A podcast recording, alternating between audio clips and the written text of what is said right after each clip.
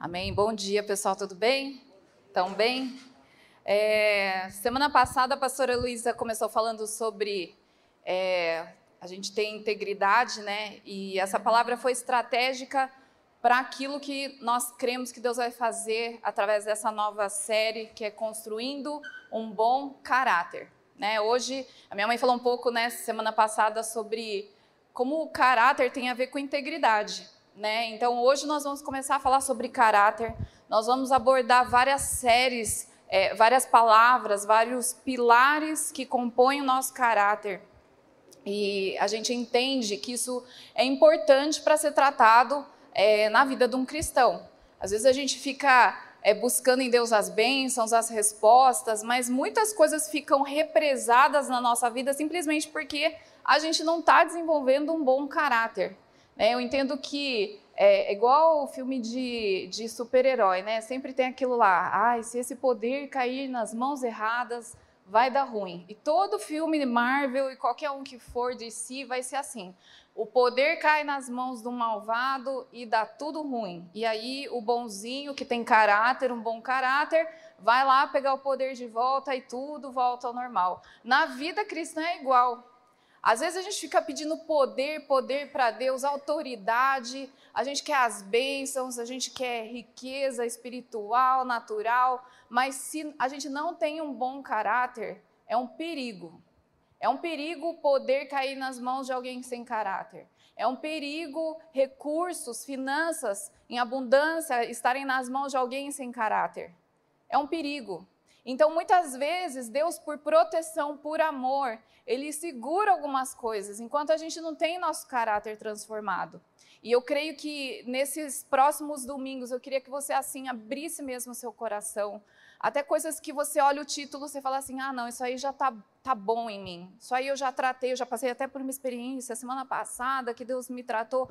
Mas não, abra o seu coração, fala, Deus, se tem alguma coisa nessa área que o Senhor quer mudar, que o Senhor quer mexer, coisas que às vezes eu nem sei, Senhor, estou aqui, estou tô, tô livre, leve e solto aqui para o Senhor fazer o que o Senhor quiser e, e transformar o meu caráter. Todos nós precisamos ter esse caráter transformado, amém? Então, no seu lugar, vamos fazer mais uma oração.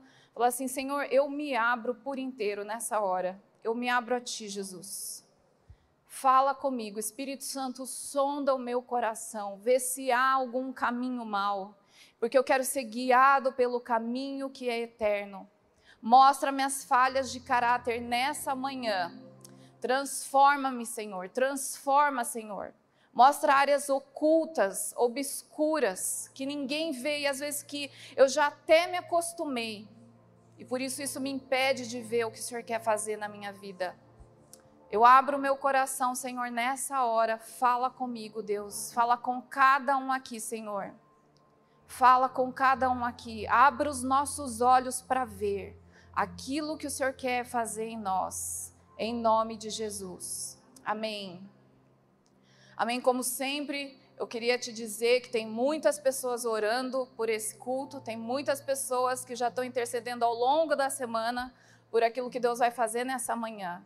A gente nunca chega aqui de qualquer jeito. Né? As pessoas estão se preparando ao longo da semana, a gente tem orado, a gente tem compartilhado o que Deus tem falado, e Deus tem falado grandes coisas. Deus tem falado, prometido coisas para essa manhã, para esse culto. Então eu queria te, te animar e você falar: Deus, eu vou pegar para mim tudo isso, é meu, eu não abro mão. Sabe, hoje de manhã eu estava orando e, e, Deus mostrou um cartório. E, e carimbando, sabe quando está autenticando os documentos? E, e eu, eu, creio que Deus está tá carimbando em nós aquilo que Ele está fazendo. É bom caráter? Pá! Ele tem um bom caráter, está marcado, está autenticado, é teu. Ninguém pega, amém? Então é teu. Pega esse bom caráter que Deus, pega aquilo que Deus quer fazer em você que vai ser poderoso. Amém? E ninguém em nada vai poder roubar. Hoje eu quero falar um pouco sobre sentimento de culpa. E às vezes você fala assim: ah, que, que o sentimento de culpa tem a ver com caráter? Tem tudo a ver com caráter, vocês vão ver hoje. Como o sentimento de culpa, ele é, é importantíssimo. A gente falar dele, aprender sobre ele, tratar o sentimento de culpa na minha vida, acabar com o sentimento de culpa na nossa vida. É, às vezes a gente acha que o sentimento de culpa não tem nada a ver, né? Fala assim, não, isso daí eu nem, eu não fiz nada de errado, né? Mas o sentimento de culpa, ele, ele está em nós o dia inteiro, todo dia, é impressionante. Eu lembrei de algumas culpas que eu frequentemente eu sinto. E eu vou falar aqui, eu anotei umas, eu quero falar, eu tenho certeza que em uma delas você, vai, você já se sentiu culpado. Você já se sentiu culpado depois que você maratonou uma série e você tinha que ter feito um monte de coisa que você não fez? Quem está comigo? Obrigada, irmãos eu sinto culpa. Eu, e ainda mais quando a série termina mal. Assim, meu, perdi tempo, eu não acredito que eu perdi horas e horas da minha vida. Eu e o Renato estamos vendo uma, uma série mexicana. Gente, que nível que nós estamos, né? É assim, é pura, não tem nada de errado, mas é tipo Maria do Bairro, para quem é da minha época. Gente, que série que é essa? Às vezes eu, eu e o Renato, momento a gente se olha com essa.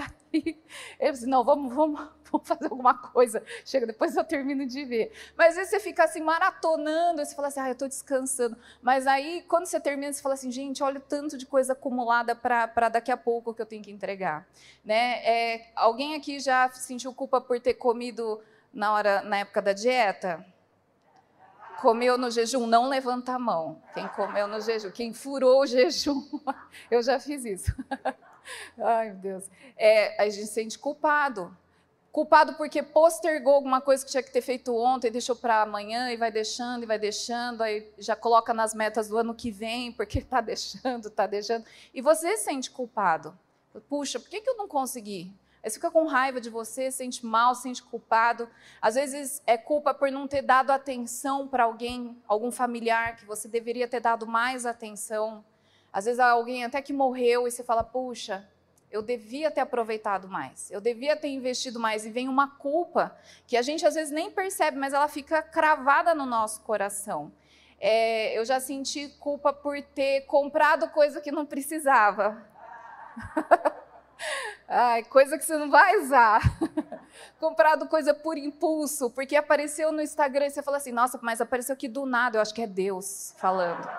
Você fala, acho que é Deus ainda, né? Então você tira a sua culpa e joga ainda no Senhor, Deus dos exércitos, que está fazendo você fazer uma compra. E aí você faz uma compra e daí você olha aquilo na sua casa e fala assim: por que, que eu fui comprar isso? Totalmente inútil, totalmente inútil. É, culpa por ter falado que não devia. Muito, né? E pior que palavra você não consegue pegar de volta, né? Às vezes é tipo, você vomitou o negócio, não tem como engolir de volta. É, ou culpa por não ter falado o que você devia. Eu já me senti muito culpada por. Era para eu ter me posicionado aquela hora e eu não me posicionei. Eu devia ter sido mais firme e eu não fui. E a gente se sente culpado. É culpa por pecado mesmo. Por coisas que você fala assim: Imagina se a igreja soubesse, ou o meu GPS, ou o meu pastor, ou o meu melhor amigo soubesse que eu faço isso. Eu ia sentir muita vergonha. E você ficar com aquele pecado lá guardadinho e sente culpa, mas não fala para ninguém que antes melhor você ficar lidando com a tua culpa do que as pessoas saberem que você faz aquilo de errado. Às vezes culpa porque pessoas te acusaram, te compararam, te criticaram ou até lançaram maldições para você e você vive com aquela culpa. Então, às vezes, uma mãe fala: ah, se você fizer tal curso na faculdade, eu vou morrer de desgosto. Então, meu, ela, ela jogou aquela culpa sobre você. Culpa por ter frustrado pessoas que tinham expectativa em você. Puxa, eu, eu esperava que você fosse uma pessoa melhor. Eu esperava que você fosse me amar mais. Eu achei que você era legal e te culpa, você fala assim, puxa, então eu não sou legal? E você acolhe aquela crítica e você se sente culpado, puxa, eu não sou legal. Eu achei que eu era, mas pelo jeito eu não sou. Nossa, eu acho que eu estou chata. Aí nisso vem o diabo, aproveita e ele transforma a culpa em algo que, que vem pesar sobre você. E quando eu orava por esse tempo da palavra, eu via pessoas com uma corda amarrada no pescoço e, e nessa corda tinha uma pedra. Na outra ponta, uma pedra bem grande, que era a culpa. E eu via pessoas assim, na beira do mar, e, e como se quisesse pular para nadar, para fazer aquilo que Deus tem para você. Mas você sabe que se você pular, aquela culpa vai te afundar e você pode se afogar. Mas eu tenho uma boa notícia para você: Deus vai tirar essa corda hoje do seu pescoço. Amém? Então, eu sinto que tem pessoas que sabem que tem essa corda no pescoço e tem pessoas que não sabem. E eu sinto que essa palavra é para muitos, não é específico para um ou outro, eu sinto que é para muitos aqui. E eu queria falar um pouco sobre culpa, para a gente entender, né? Onde, da onde surgiu a culpa? A culpa surgiu no Éden. Quando Adão e Eva pecaram, eles sentiram culpa, tanto é que eles fizeram até uma roupa para se cobrir. Eles entenderam que eles pecaram. Então foi no jardim que a culpa veio. A culpa veio junto com a entrada do pecado. E por causa disso, desse, desse, é, dessa, desse ser pecaminoso que Adão e Eva se tornaram, é, veio também junto um comportamento pecaminoso.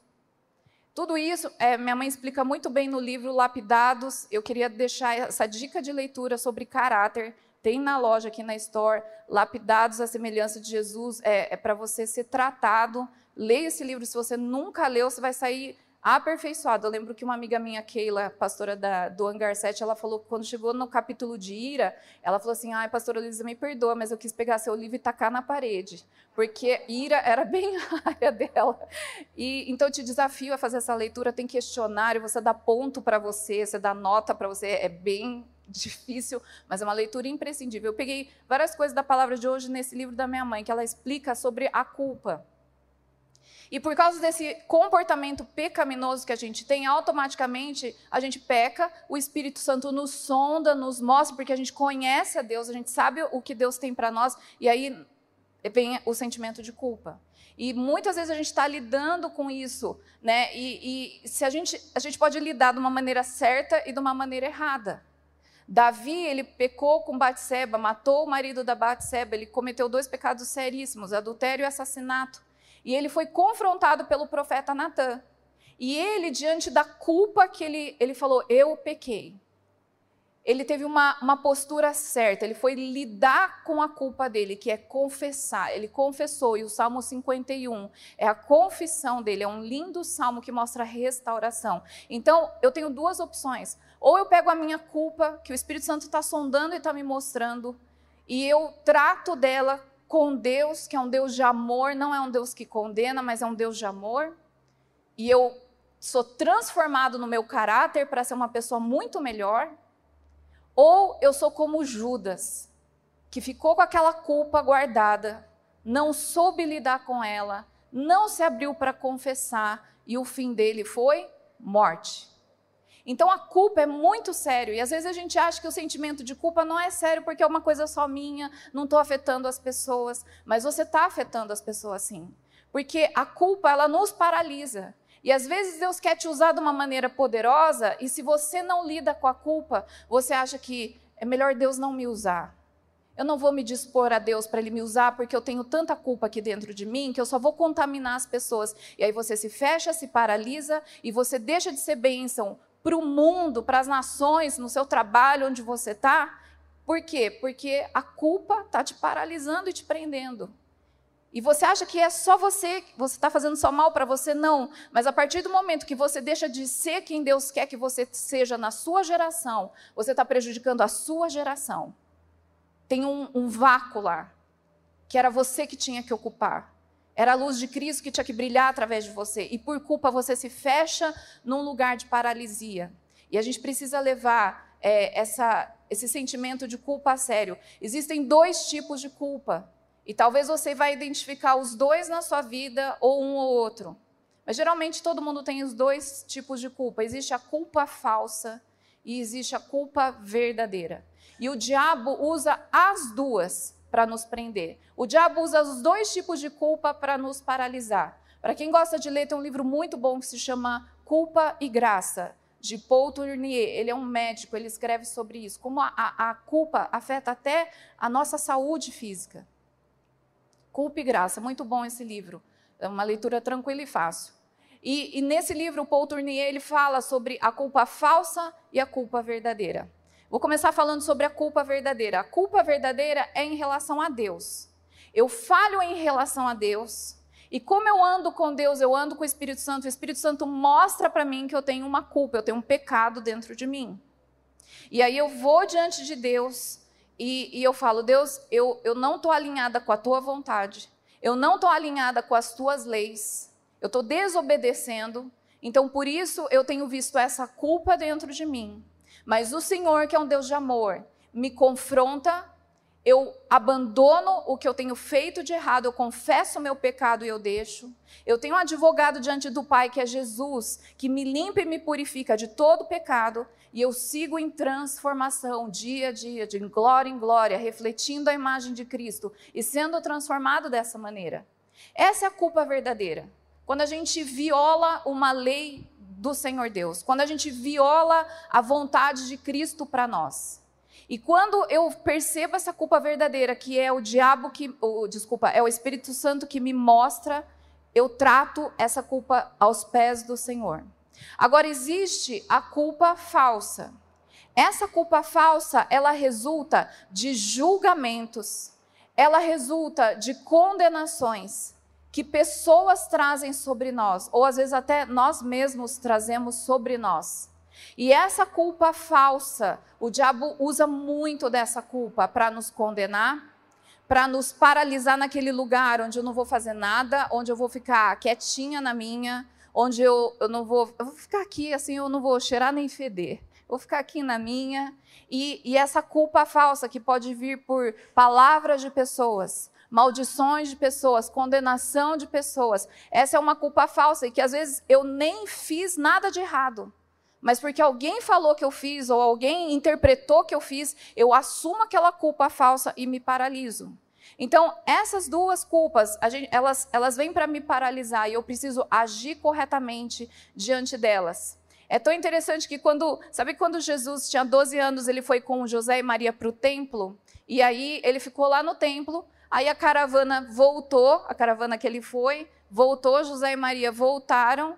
E depois de uma caminhada de uns dois, três dias, o José fala: Ué, Maria, o, o Jesus não está com você?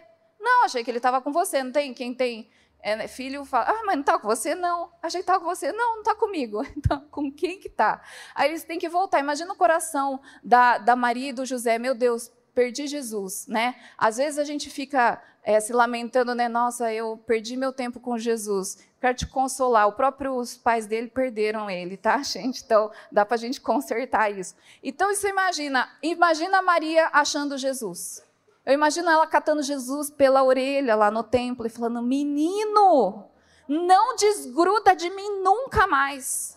Não saia do meu lado. Quantas vezes eu já te falei, essa multidão a pé, no meio das pernas dos camelos, eu não consigo te enxergar. Fica do meu lado. Não saia do meu lado. Você está entendendo? Eu vou contar até três eu fiquei imaginando, porque a mãe, não é assim, você perde seu filho no shopping, você, você, vê o filho, na verdade você quer abraçar de alívio, mas na verdade você quer, você descarrega toda a sua raiva e sua preocupação e sua aflição. Então Jesus, ele foi a causa da aflição dos pais dele. Mas Jesus não assumiu a culpa disso. Porque Jesus estava fazendo alguma coisa de errado? Não. Ele estava cuidando das coisas de Deus Pai. Então, talvez aquela situação poderia fazer Jesus se sentir culpado. E às vezes tem situações que nós passamos que podem nos fazer sentir culpados. Mas é nessa hora que a gente tem que parar e falar: eu fiz alguma coisa de errado, Deus? E Jesus sabia muito bem quem ele era e ele sabia muito bem o que ele fazia. Então, Jesus causou a aflição no coração dos pais dele. Mas ele era culpado disso? Não. E muitas vezes a gente pode até causar situações e que as pessoas vêm nos condenar. Você fez isso, você, você não saia do meu lado. Fica aqui, olha o que você fez. Perdemos três dias de viagem indo e três dias agora voltando, e vamos ter que mais três dias. Já perdi meu trabalho. Mas foi culpa de Jesus? Não. E Jesus não vestiu a culpa. Ele não pegou essa culpa e falou: Ah, então tá bom, eu não vou sair do lado da barra da minha mãe. Aí chega o tempo da crucificação. Ah, não posso ir, eu tenho que ficar do lado da mamãe. Não vou subir na cruz. Não. Ele sabia muito bem. E a gente precisa ter esse, essa firme convicção. E isso eu só tenho andando com Deus. Se eu estou andando com Deus, eu tenho uma firme convicção de que eu estou fazendo a coisa certa. E eu tenho também firme convicção. Se o Espírito Santo me mostrar que eu fiz alguma coisa errada, eu falo, Jesus, realmente eu pequei porque isso não está de acordo com seus princípios, com as tuas leis, com a tua vontade. Então eu quero consertar aqui. Eu lembro que uma vez, há muitos anos atrás, é, eu, eu fui acusada, acho até engraçado, né, falar que eu não sou assim, mas eu fui acusada de ser uma pessoa rebelde na igreja. Olha a minha cara, gente. E me acusaram de ser rebelde, que eu estava em rebeldia contra as autoridades da igreja. E eu ouvia tanto isso, mas tanto isso, toda semana, toda semana, até no Facebook me davam indireta, que eu era rebelde, que eu estava me levantando contra pessoas, contra autoridades, não sei o quê. E eu nunca esqueço, eu lembro que eu estava na casa do Alfredo da Rosana, eu estava tendo uma reunião lá, e eu estava assim, estava tocando, estava tendo louvor, e eu comecei a orar, falei assim, Deus, será que eu sou rebelde, assim, do jeito que estão falando? Estão falando tanto que eu estou achando que eu sou rebelde.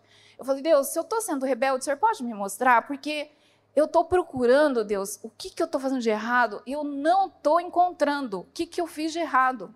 Eu falei, Deus, mas se eu estou mesmo fazendo errado, o Senhor pode me mostrar, por favor, porque eu conserto. E Deus viu meu coração, que eu, eu realmente estava em dúvida, que eu ouvi tanto que eu era rebelde. Sabe quando você ouve tanto uma mentira que você começa a acreditar na mentira? Eu falei assim, eu acho que eu sou rebelde mesmo. E aí eu comecei a orar, falei assim, Deus, hoje eu quero resolver isso. Eu preciso resolver isso, porque eu não aguento mais caminhar com essa dúvida. Então, Deus, eu sou rebelde, me fala, porque eu vou até as pessoas que estão falando que eu sou rebelde, eu vou pedir perdão, nem que eu vá sozinha, nem que o Renato não queira ir comigo, Deus, tudo bem, eu vou sozinha e eu vou resolver essa situação. E, e, rolando a música lá, estava tendo louvor e eu, e eu quieta lá. E eu lembro que eu comecei, eu estava de olho fechado, eu comecei a ver uma luz muito forte, eu não esqueço, era uma luz muito forte desse lado aqui. E eu de olho fechado, eu vi uma luz intensa, e ela era tão intensa que eu tinha, eu tinha a impressão que eu ia ficar cega com aquela luz. Então eu fechei mais ainda meu olho, não sei se vocês acham que isso é possível, mas eu fechei mais ainda meu olho, parecia que ele estava entrando dentro. Apertei assim as pálpebras, porque eu tinha a impressão que eu ia, me, eu ia ficar cega, de tanta luz. E quanto mais eu fechava o olho, parecia que mais a luz se intensificava. E, e aí eu falei assim, Jesus, o que, que é isso? Ele falou assim, você está vendo essa luz? Eu falei, tô, Jesus, está muito perto aqui, está tá bem do meu lado, né? E Jesus falou assim, é, se você está vendo essa luz, é porque não tem nada de errado para você consertar diante de mim. E ele falou assim, muitas vezes, porque você é obediente a mim, você vai ser rebelde para outros. Porque eu quero que você me obedeça e não obedeça homens. E aí eu entendi que eu estava quase a ponto de vestir uma culpa que não era minha. E é muito importante a gente caminhar perto de Jesus. A gente perguntar para Jesus: Jesus, essa culpa eu tenho que carregar e tratar aqui com o Senhor? Ou é uma culpa que não é para eu carregar? Talvez eu tenho certeza que eu criei situações, eu estava envolvida em situações que causaram dor e aflição para outros. Mas não queria dizer que eu estava sendo rebelde. Eu estava obedecendo a Deus. E muitas vezes a nossa obediência radical a Deus é afronta para outras pessoas. E era isso que estava acontecendo. Outras vezes não. Outras vezes eu falei, Deus, eu estou errada. E Deus falou, você está errada. Olha isso. E aí, diante de Deus, eu confessei meu pecado. Eu fui lavada, restaurada. E meu caráter foi aperfeiçoado. Então é muito importante a gente entender e, e lidar com a culpa, para que a gente não carregue essa culpa como essa pedra, que em vez da gente andar sobre as águas, a gente pula e afunda, porque a pedra nos puxa para a gente se afogar e morrer num lugar que era para a gente andar com autoridade. Amém? É, é, existem maneiras da gente resolver a culpa, mas eu quero primeiro falar como não resolver a culpa, que é importante de saber como não se resolve uma culpa. Então vamos supor que você falhou com alguém e você sabe que você errou. Eu vou dar o exemplo de Jacó, que foi a minha última pregação, eu quero continuar um pouquinho o que eu falei dele. Jacó tinha errado contra Esaú. E ficou, teve que fugir e ficou anos longe do seu irmão. E aí Deus manda ele voltar. E ele volta com tudo que ele conquistou ao longo dos anos, ele volta com medo de. Porque quando ele saiu de casa, Esaú falou que ia matar ele.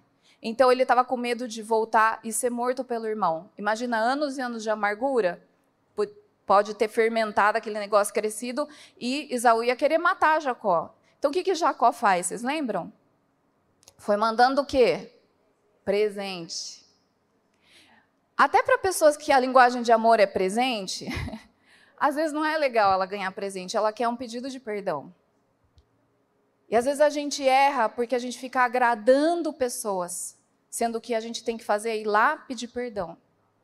Então você vai lá dar um sonho de val, fazendo propaganda, dar um bombom, você, você faz alguma coisa para ela, você elogia ela, você posta uma foto e marca ela.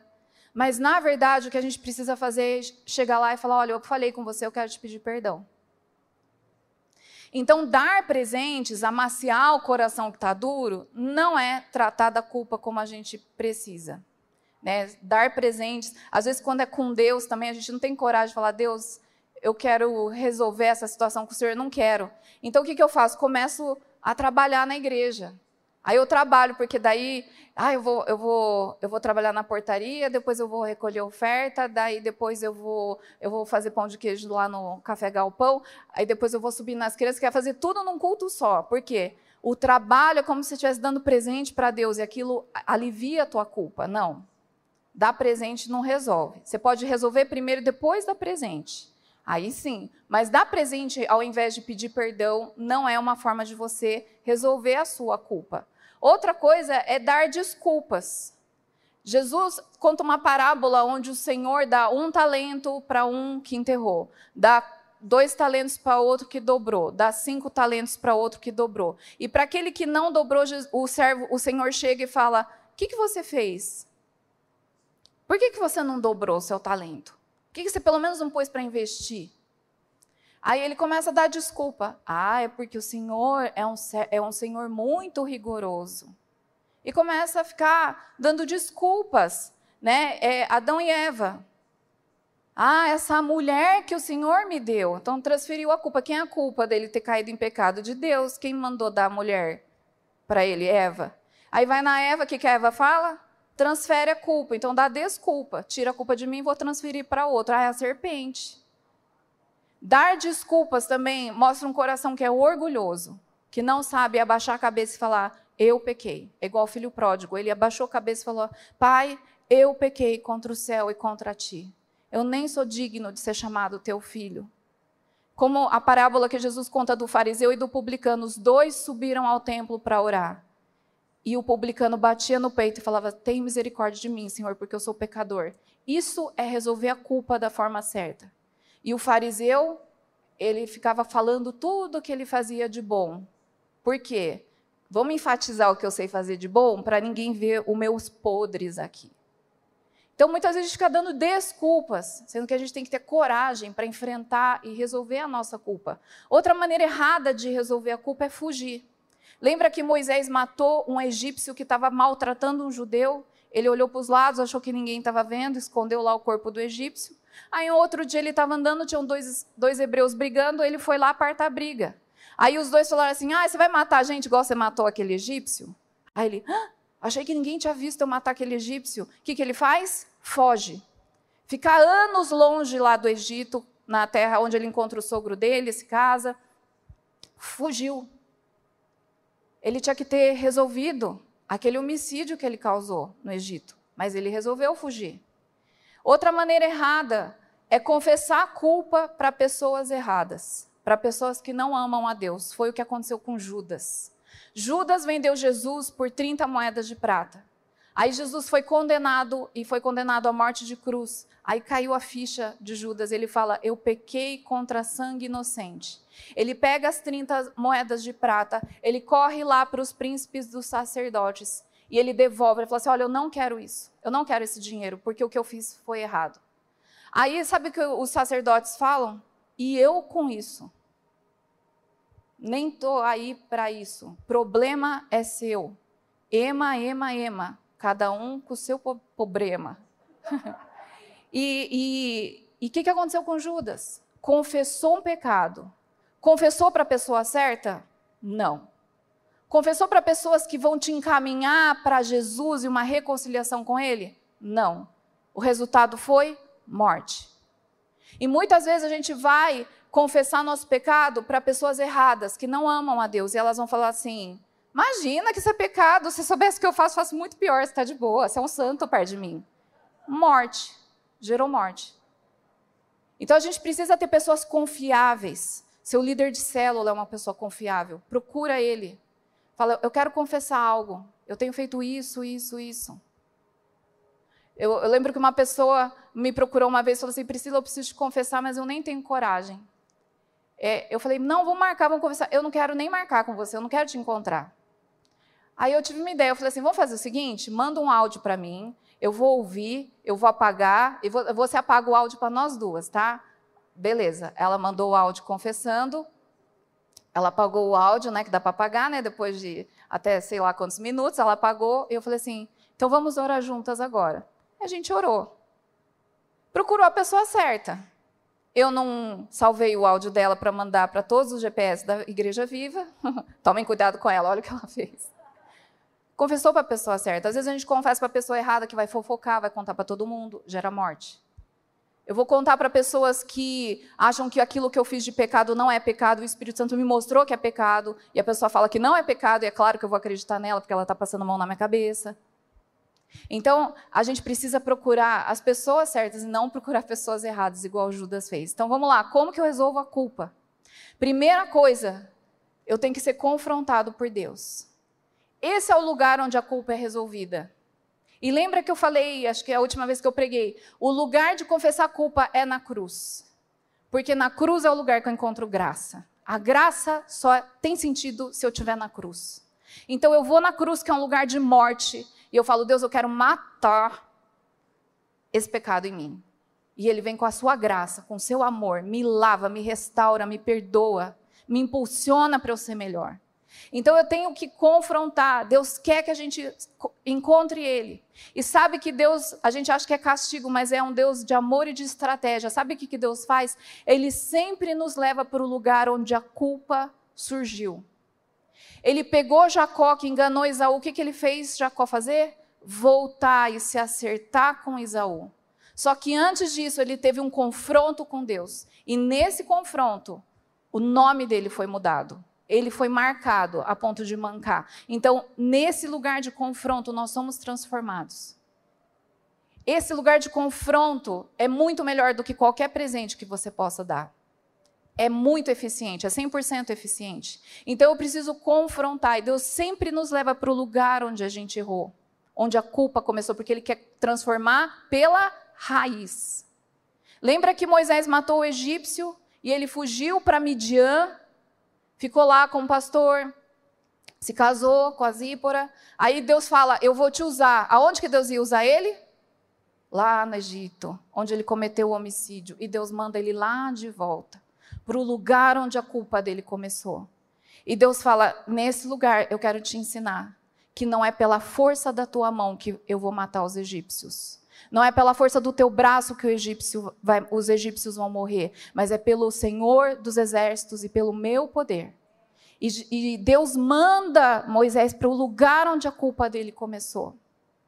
Outro dia eu estava comentando, a gente estava fazendo a leitura bíblica, eu, Renato e a Lívia, a gente estava comentando o dia que foi quando José se revela para os irmãos. É tão lindo, todo mundo chora, eu leio, eu choro, tudo de novo, gente. Todo ano eu choro com essa passagem. Eu fico imaginando se abraçando, mas eu falei assim, gente, falei para o Renato e para a Lívia, né? Gente, pensou os irmãos voltando do Egito e falando para o pai Jacó: Pai, a gente tem uma notícia boa e uma notícia ruim.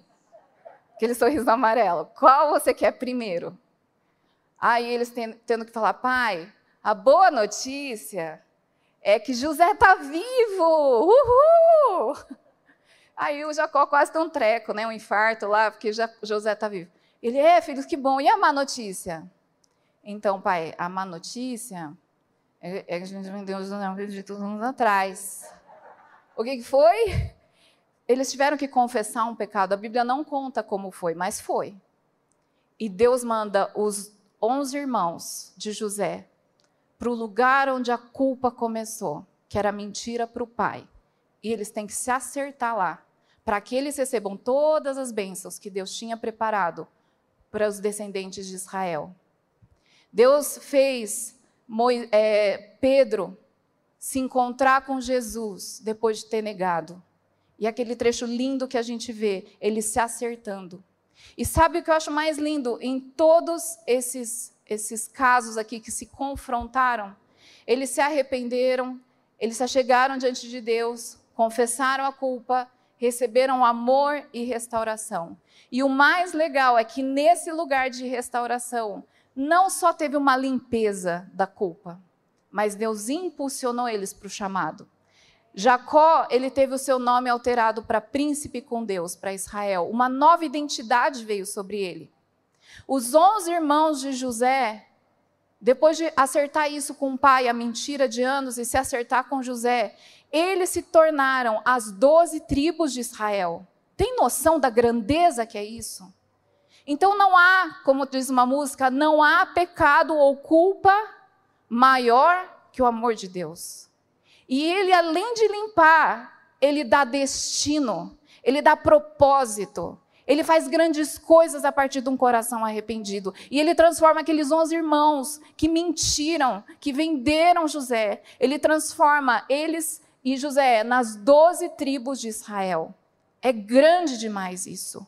Moisés, ele volta para o lugar onde ele matou um egípcio e ele se torna o grande líder que levou todo o povo de Israel, milhões de pessoas, para fora do Egito em direção à terra prometida.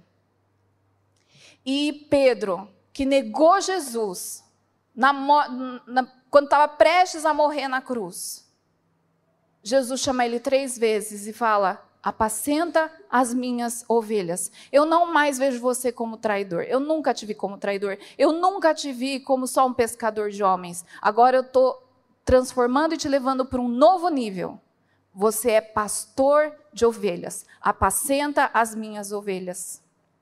É tão lindo ver que Deus não só limpa a nossa culpa, mas Ele dá destino. Amém?